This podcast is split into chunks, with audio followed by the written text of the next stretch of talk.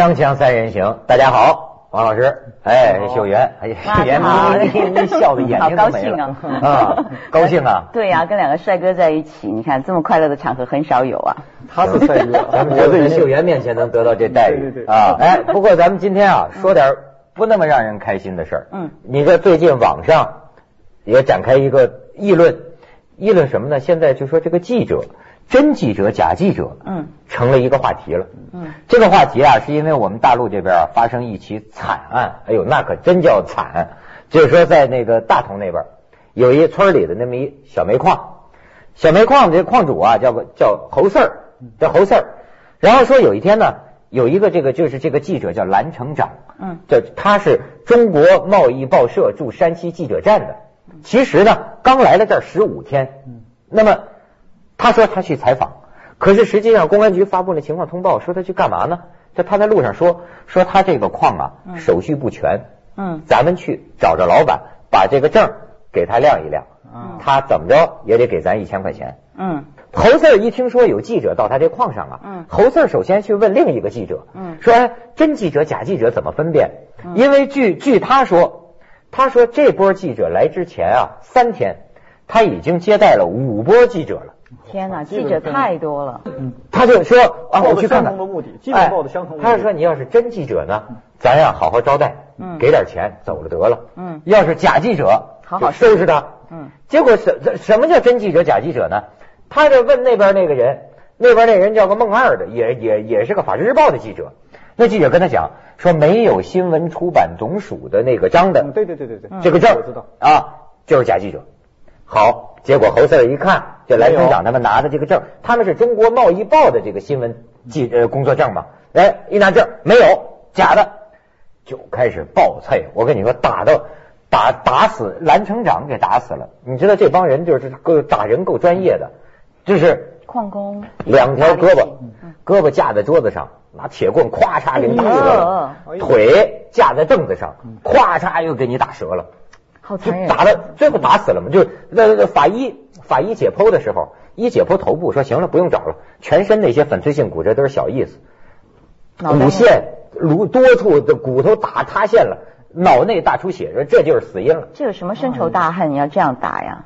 估计那个矿主也确实给逼疯了。嗯，就是因为他手续是，因为他的那个这一套不全，就是这个文件各方面可能开矿这不全。嗯，当地的记者。现在我们确实，我据我所知，咱们不说是什么大同那那一带，就是咱们国内的记者，比如你要报道一个什么电影要做宣传，影视作品要做宣传，记者来好像都要给点小红包。嗯，我想当地一定是这样，何况你有弱点在别人手里，别人抓住了，那我自然要来敲诈一把，是吧？如果你不你不给我塞钱，那我可能我的消息就出去了。嗯，估计长此以往，把这哥们给逼疯了。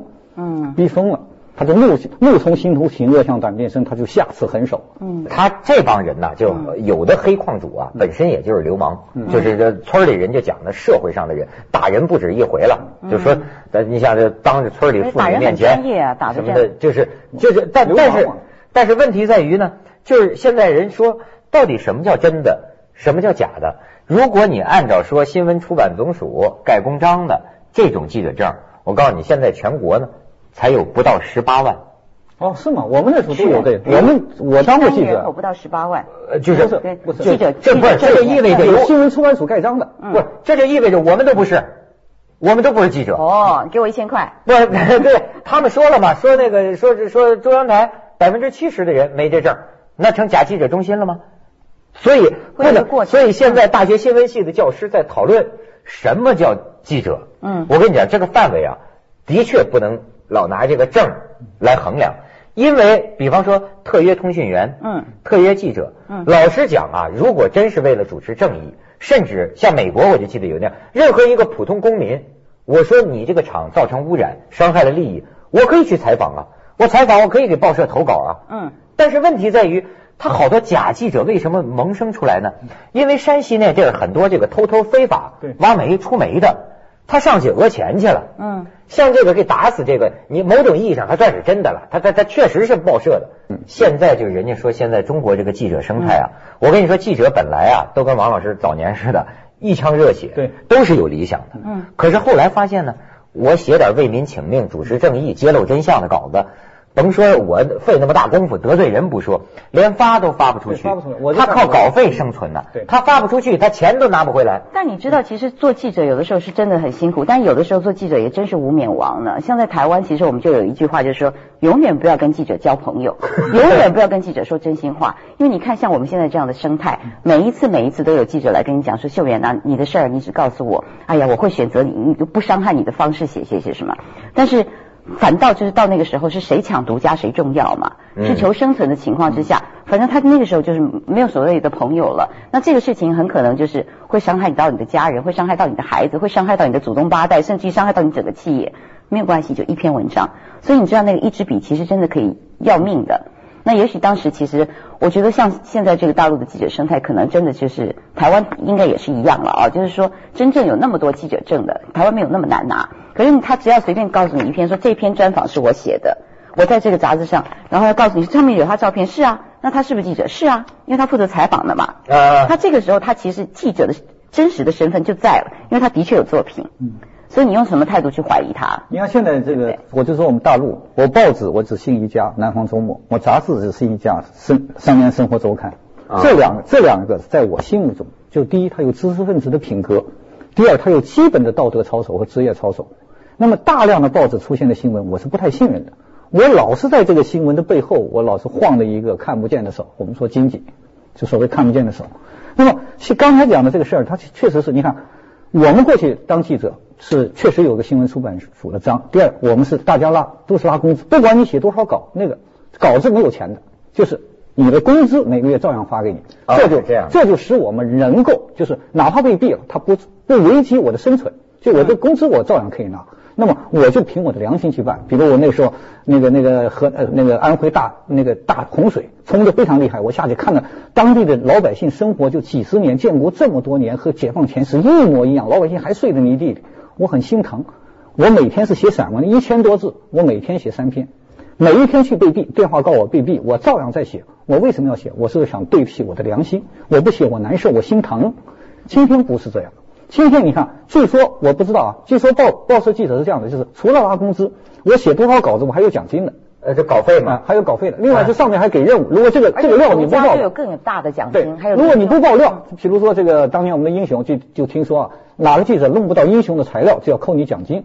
那么你想啊，一个记者他为了生存，就就基本把他逼的。他你还甭说这个，你王老师，我当你面说，人家社会上也有议论，说你们这个弄大片的垄断资源到什么程度？有些时候能垄断记者呀。哎，比如说我一个大片要出来了，哗啦我找一些记者，甚至说，甚至这个传说啊，网络上都雇写手呢，就夸呀，好啊好啊，这电影无比好啊。这个我实事求是说，因为这个英雄呃英雄那个宣传是当时是。因为不不知道为什么莫名其妙，就会我我我说话说的比较多。是十年来回之后，我就基本上没掺和这事儿了。就是我们制片方在弄，那个时候绝对没有任何一篇没有是什么收钱，我给你打电话给人家讨好，没有没有，都是记者自己找来的。这是凭良心讲啊，没有绝对没有这个像这个状况，我觉得其实很正常。但是你知道，现在在台湾跟香港，有的时候像是尤其是周刊的记者，他的竞争非常的严重的。比如说像是我现在要讲一个，就是好像私娼寮。私娼寮对，私娼寮就是那个工娼私娼嘛，哈，大家知道妓妓院嘛，哈。然后比如说我要知道这里面状况，但是我不可能就拿个麦克风去采访你，你不会让我知道的嘛。所以记者自己本身要做什么呢？我要花钱进去嫖妓，嗯，然后我要带一个偷拍的摄影机，嗯，我要等他脱了衣服跟他上床，嗯，然后我要问他的价钱，我要所有的东西都用那个小摄影机。那床上那客人谁呢？就我呀。要不然你不可能有多一个人在旁边去采访嘛。哦，怪不得那么爱当记者呢 啊！你看有这任务。对，有的时候也真的很辛苦。去一下广告，锵锵三人行，广告之后见。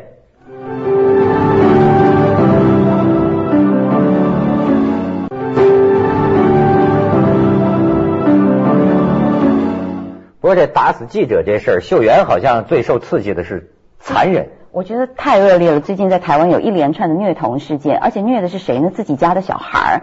那有的呢，其实最近大概我看这一个多月吧，有八起、十起这么多。你每天看到就是两岁的小孩、三岁的小孩被打得体无完肤。像我最近很多吗？很多，尤其是这一两个月，我不知道为什么，就是大家的压力特别的大啊，然后就觉得每天都有那么多乱七八糟的事儿。那我出来的前一天，这个报纸上面最大的消息就是有一个六岁的女孩，她的妈妈跟爸爸离婚了以后，这个妈妈又另外交一个男朋友是同居人，她就跟同居人一起住，带着这个小女孩。她妈妈去上班了还是去干什么？就把这个同居人跟小女孩留在家里，就打这个小女孩。打的方式是用，应该是有大概一个铜板这么粗的实心的软胶条，就这么抽他，打腿、打手、打身上。然后这个小孩因为哭啊、痛啊、叫啊，他就把这个小孩呢，呃，抓起来，然后抓起来以后就用一个降落伞的那种绿色的那种绳，就是帆布袋那样，可是挂在一个货柜上面有，就是吊货柜的那种这么大的那种铁钩，吊着他，把那个小孩从腋下六岁嘛，就这样吊着，吊着以后，然后用。拳头去捶他的胸，打他，然后小孩叫，他就说不准叫，因为怕周边的人听到。那个时候他妈妈其实在隔着跟他七公尺的一个货柜里头，那是完全知道这发生的事。但是他完全不闻不问呢。他当妈妈说他没听到这个事情，现在怎么办？我不，我其实不知道。但你想想那个小孩在在受那个苦的时候，然后那个那个同居人怕他叫，就塞了一个塑胶的。什么叫同居人呢？就是她男朋友嘛，妈妈你们叫同居住在一起的人叫同居人啊，叫同居人啊，对。就就是把那个塑胶袋塞在这儿，然后又怕他出声音，再拿一个塑胶袋罩着他的头，然后这边绑起来。就打完了以后呢，突然就他是做生意的嘛，就有一个生意的电话上门了，他就把那个小孩吊在那儿挂了三个钟头啊。挂完了以后，然后他回来的时候，他就说：“嗯，我去看看怎么样。”他没有想到，他挂的那三个钟头就孩子死了，因为血液上不来，心脏上面全部缺水，然后脚肿大的不得了，全身上下淤伤这样。然后送到医院的时候，他就说：“哎，他妈妈就说是我打的，我失手，因为他不听话，他喝水把水吐的到处都是，这样。然后是小孩不听话，等等等等。后来这个医生检查的结果，还有根据调查，说是这个同居人干的这些事儿。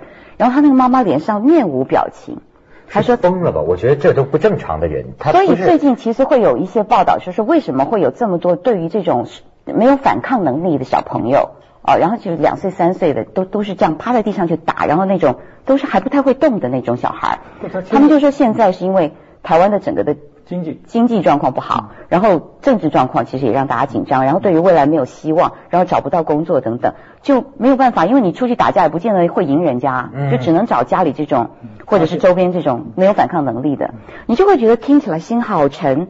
谁家没有孩子？每一个孩子都是。然后你知道那个新闻上面的画面是小孩子这样笑，嗨，你看一张一张五六岁可爱的脸，活着的时候都这样。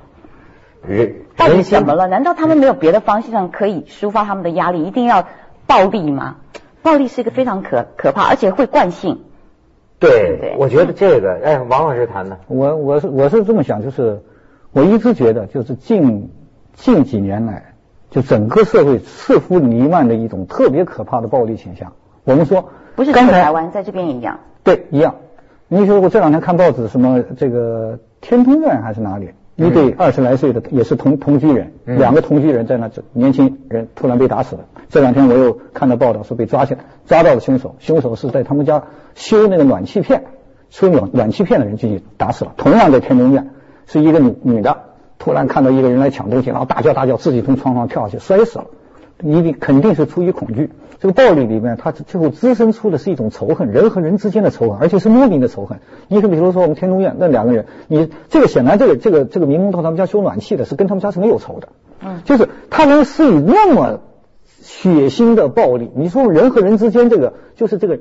对人的基本的人性的关照和人性关怀完全没有。现在有这么多的暴力事件，也引发另外一种就是人性的孤独，让他开始紧张了。我不愿意跟你交，因为我你你到我家修水管的时候，我要小心你会不会做什么坏事。我要把大门开着，然后叫几个朋友站在我旁边。人对人之间彼此的信任没有了。然后你听到隔壁在那个孩子在叫的时候，你说我不要管闲事，万一连我一起打，所以孩子就被打死了。所以人变得很冷漠。我现在走走在街上，要是有两三个人结伙在我后边走。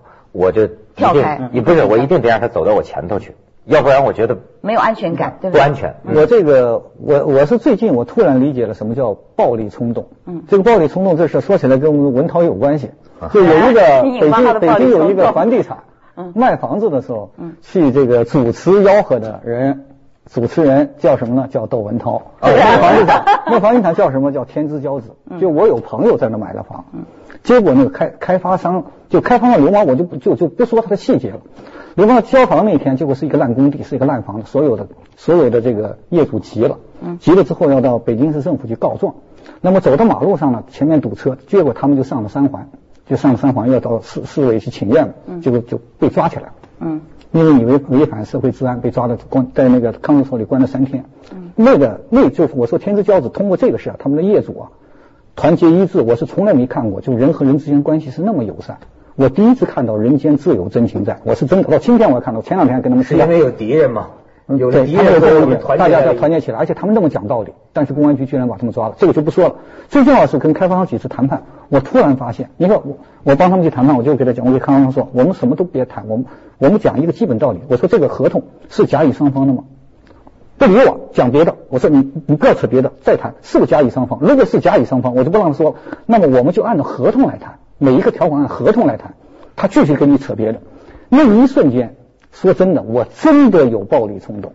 我突然明白了什么叫莫名的暴力，就是你就这通过这个，我想到了什么问题？当一个社会无德，就大量的存在的事是无德的时候，你怀有对社会怀有一个善良和这个基本的正义的正义和公德的这种良知的时候，你和无德的东发生冲撞，这是叫什么呢？丛林世界，森林规则，因为是动物世界了，你就是人就靠靠靠靠点德嘛。那在维持着一个关系，要不然咱就是动物，你死我活呀。嗯，你知道本身本身我们是有这个杀灭同种的本能的，对，就同种之间攻击的本能，我们是有的，就靠着我们控制了。人性和动物性，当然人性相对动物性是虚伪的，因为动物性是你的根儿嘛。你文化所做的一切，你的进化所做的一切，是要修饰掉你的动物性，而完成人性的进化。在这种情况下，可是今天这个时代是一个什么时代？你通过网络，你通过我们刚才讲的所有的报纸，你发现人性在退退化，在往动物性上退化，所有的本能欲望被释放了。也许这就是人性，所以这个概念啊，怎么说都行。我记得有一回我们几个朋友聊天，也是说起谁啊，比如说起野心家啊。我说，我说这人真是泯灭人性啊！我说，可能在难道说在中国这个社会里，这人得足够坏，你才能成功吗？你才能出人头地吗？我说这得泯泯灭人性才行啊！旁边一老哥就说：“你错了，这就是人性。”不对，你看，这就是他对人性的理解。我就讲，我对人性理解是什么？人为什么要建立人性？为什么要建立从乡村呃这个乡村民约慢慢进化到法律？建立这一切是为了什么？人性基本上，咱们说撇开个体而言，就是建立人和人之间建立一个安全地带，就是把在社会建立一个秩序，对，把所有人我对他人伤害减到最低，降到最低，因为大家都要按照他自己的方式活着，但是不能侵害到他人。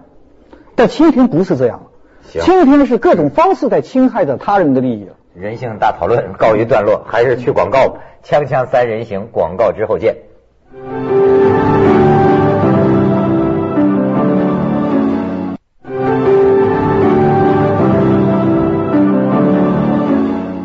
我呀小时候不是我小时候没打过架，嗯，反倒上大学的时候，嗯，打过一回。但你一听我打架，你就知道我是一什么人，也是一个特别不像话的一个同学，是吧？他欺负我，我这种人是忍无可忍的时候，我才会。但是呢，我还是精密布局。我当时就没吭声。精密布局打架的时候。不是上课的时候，我琢磨了一节课，我说这个事儿怎么办？打呢还是不打呢？这是一个问题。然后说打呢，他很理性，在哪儿打呢？最好别在人多的地方打。嗯。然后呢，这课结束了，我就回宿舍找着他，我说你刚才侮辱我了，咱们俩呀打一架。我说咱们就到那个东湖边上就去打一架。你是先礼后兵啊？我这个人太平静了，你知道吗？然后我就说咱们打一架。他说行啊，好，就跟着我跟着我走。因为走到湖边要走挺长的距离，你知道吗？后来我走到湖边一回头，他没了，你知道吗？他可能觉得说他太平静了，这小子是不是在那埋什么套呢？或者找着人了，或者是不是在湖湖边小树林里？你看，就我我所以你还是没打成嘛？我就是我觉得我怎么那么样的平静呢？